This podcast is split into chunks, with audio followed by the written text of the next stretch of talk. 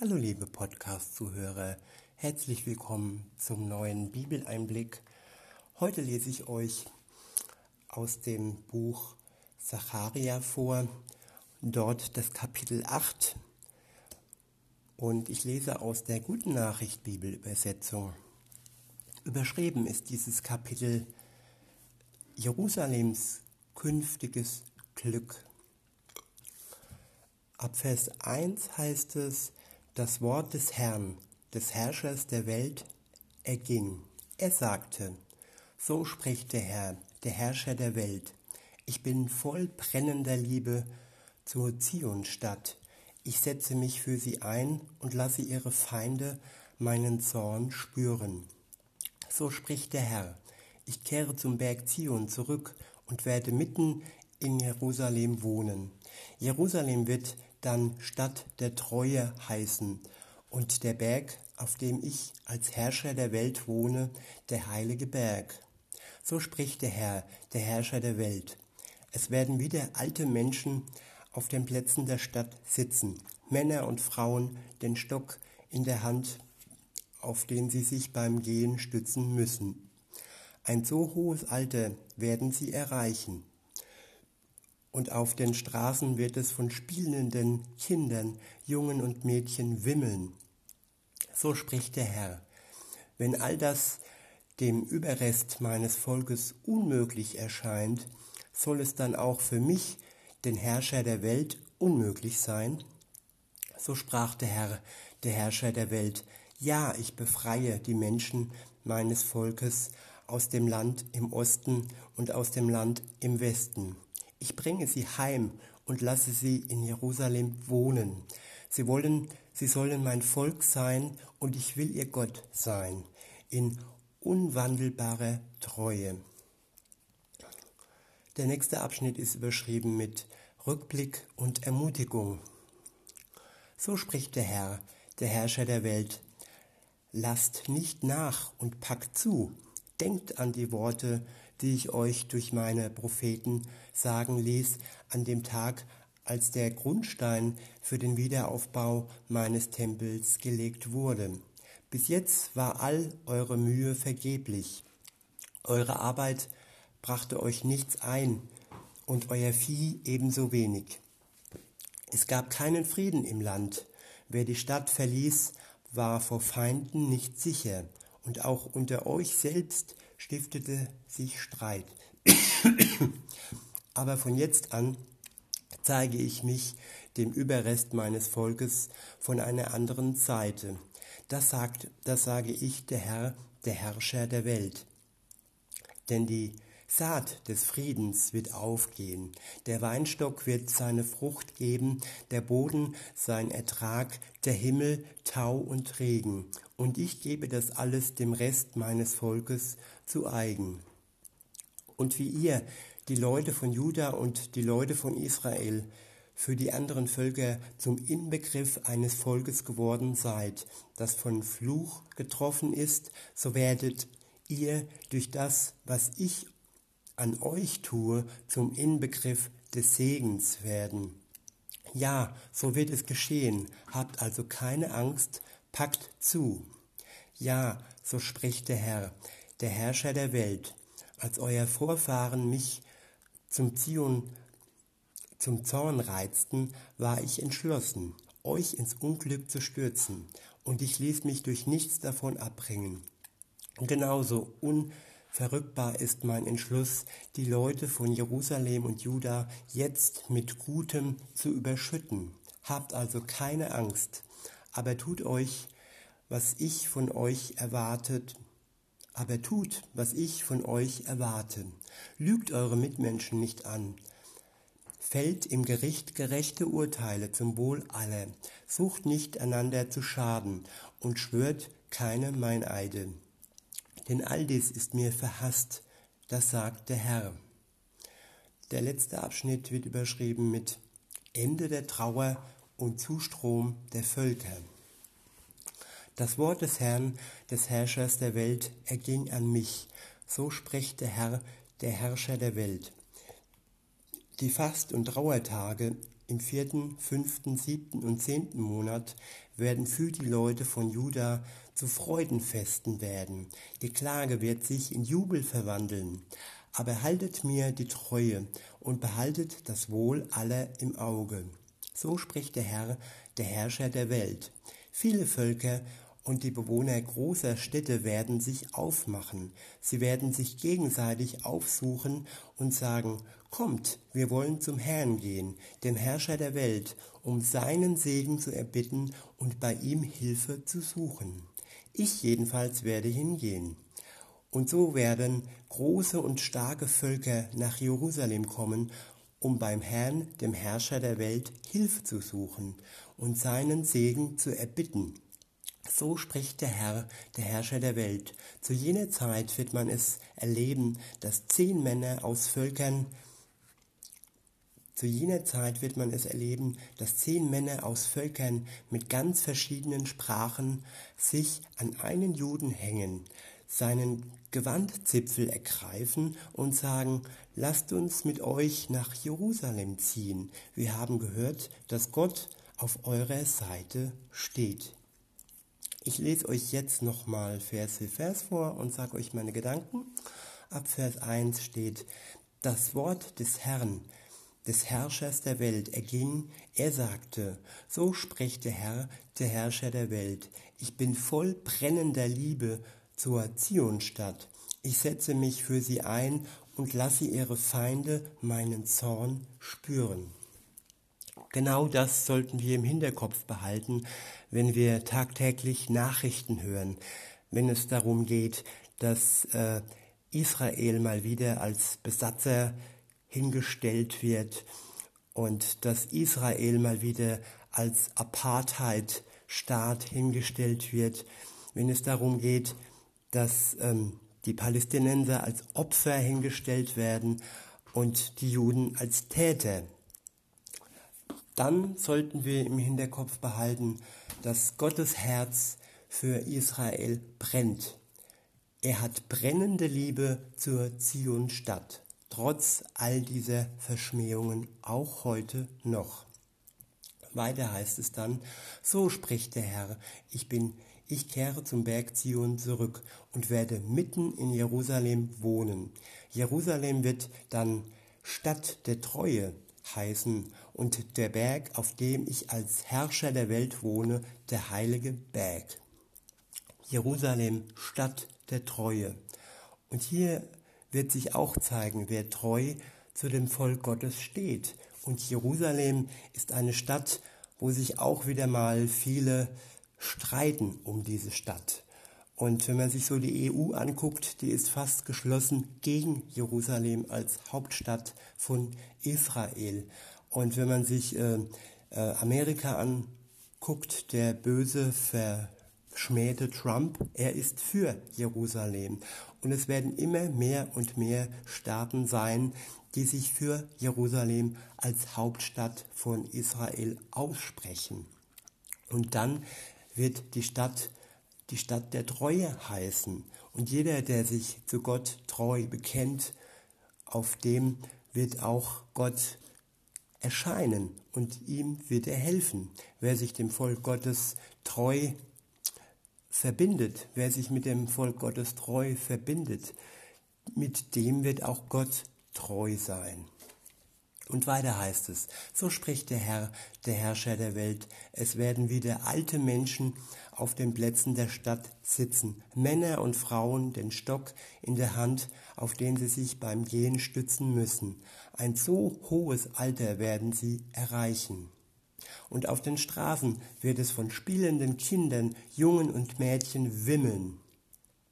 Ja, oft wurde dieses Volk verschmäht und oft wurde es versucht auszulöschen. Zuletzt ganz groß im Hitlerreich, wo er versuchte, alle Juden zu töten. Aber auch viele Moslems, die wirklich radikal unterwegs sind, so wie der Iran zum Beispiel, der tatsächlich die Atombombe erschaffen möchte, um Israel aus der Landkarte zu tilgen. Ja, es gibt viele Feinde und aber der Herr ist für dieses Volk und er wird treu an seiner Seite stehen.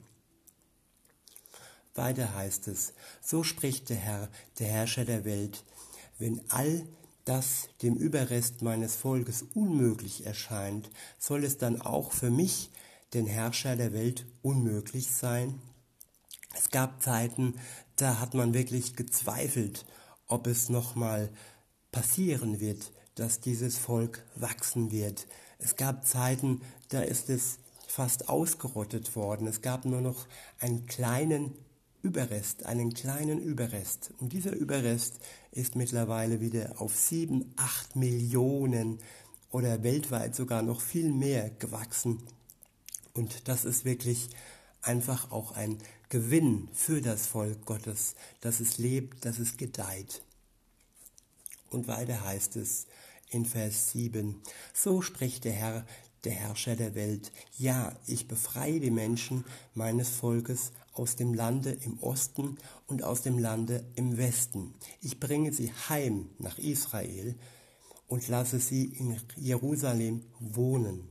Sie sollen mein Volk sein und ich will ihr Gott sein in unwandelbarer Treue.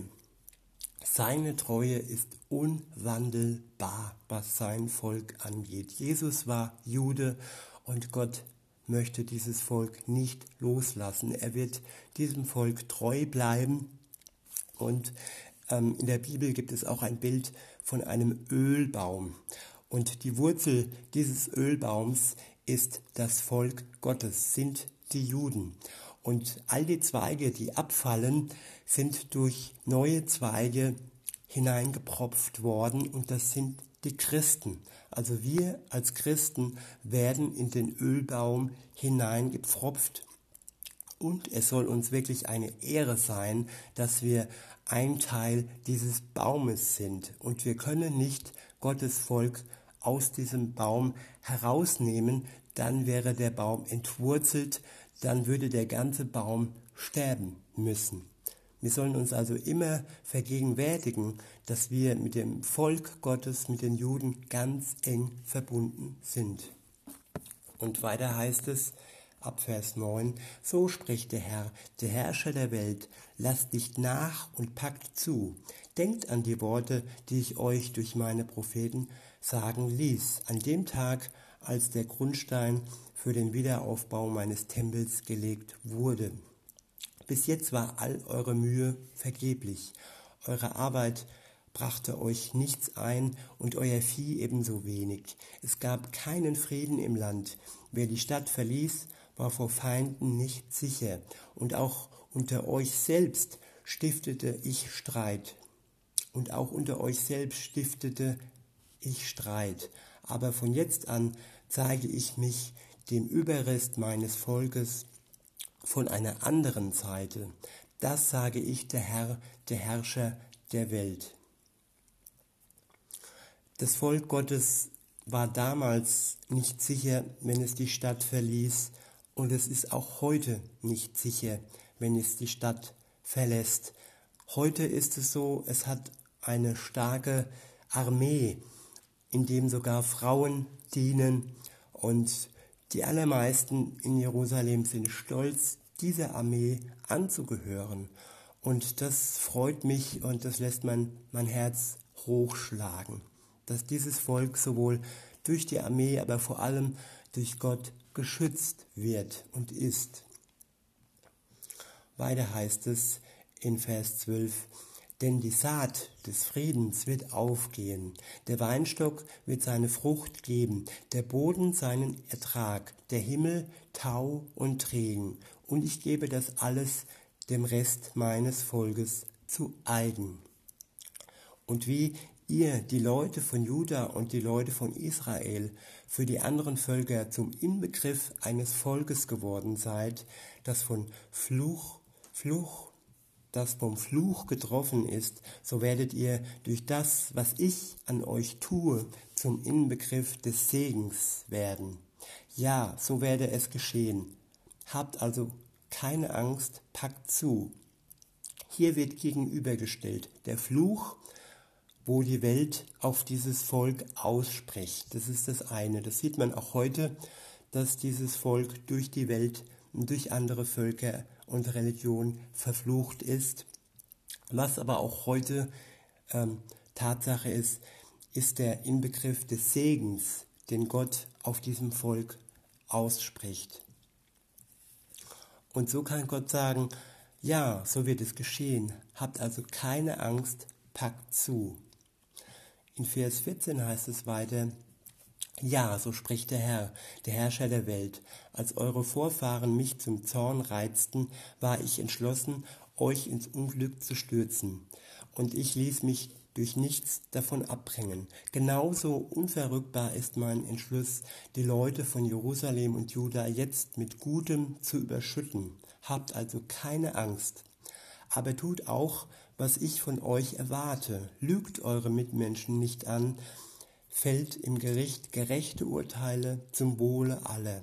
Sucht nicht einander zu schaden und schwört keine Meineide. Denn all dies ist mir verhasst. Das sagt der Herr. Und der letzte Abschnitt ist überschrieben mit Ende der Trauer und Zustrom, Zustrom der Völker.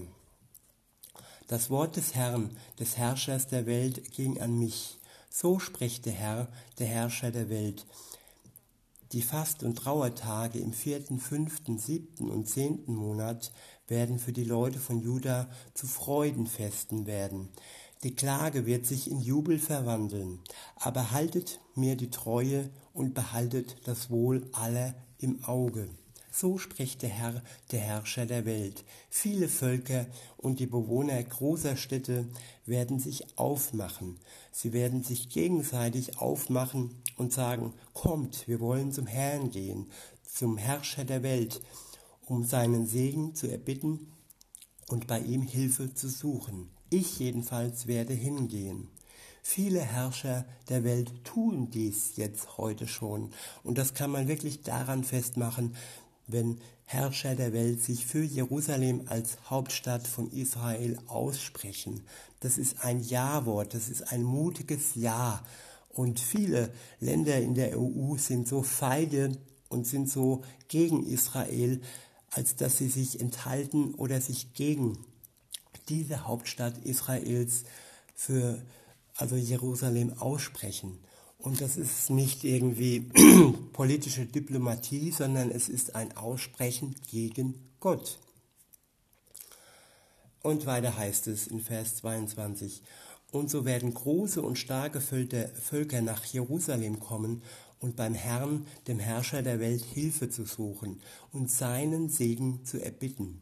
So spricht der Herr, der Herrscher der Welt. Zu jener Zeit wird man es erleben, dass zehn Männer aus Völkern mit ganz verschiedenen Sprachen sich an einen Juden hängen, sein Gewandzipfel ergreifen und sagen, lasst uns mit euch nach Jerusalem ziehen. Wir haben gehört, dass Gott auf eurer Seite steht. Und die Erkenntnis, dass Gott auf der Seite Jerusalems, auf der Seite des jüdischen Volkes in Israel und in der Welt steht. Das ist eine Erkenntnis, um die wir eigentlich alle bitten sollten. Ganz egal, was uns die Medien, ganz egal, was uns die Welt sagt, Gott liebt dieses Volk. Und wir sind in diesem Volk mit eingepfropft und das ist eine große Ehre, dass wir zu diesem Volk dazugehören können, weil wir an Jesus, dem Sohn Gottes, glauben und weil wir an den Erlöser glauben und weil wir an den Propheten glauben und äh, an den Messias glauben. Das jüdische Volk glaubt ja auch an, an den Messias, dass er wiederkommt. Auch wenn es noch nicht erkannt hat, dass es Jesus ist. Aber wenn Jesus wiederkommt, dann wird dem jüdischen Volk ein Schleier wegfallen und sie werden sofort erkennen, dass Jesus der Sohn Gottes ist. Das ist auch eine Prophezeiung, das ist auch ein Versprechen. Und ähm, insofern sind die Juden eigentlich auch unsere Brüder, unsere großen Brüder, auch wenn vor ihrem Gesicht noch ein Schleier ist. Aber man kann gewiss sein, dass dieser Schleier wegfallen wird, sobald Jesus Christus wieder kommt auf diese Erde. Und insofern wünsche ich euch viel, viele gute Momente in dieser Zeit und sage bis denne.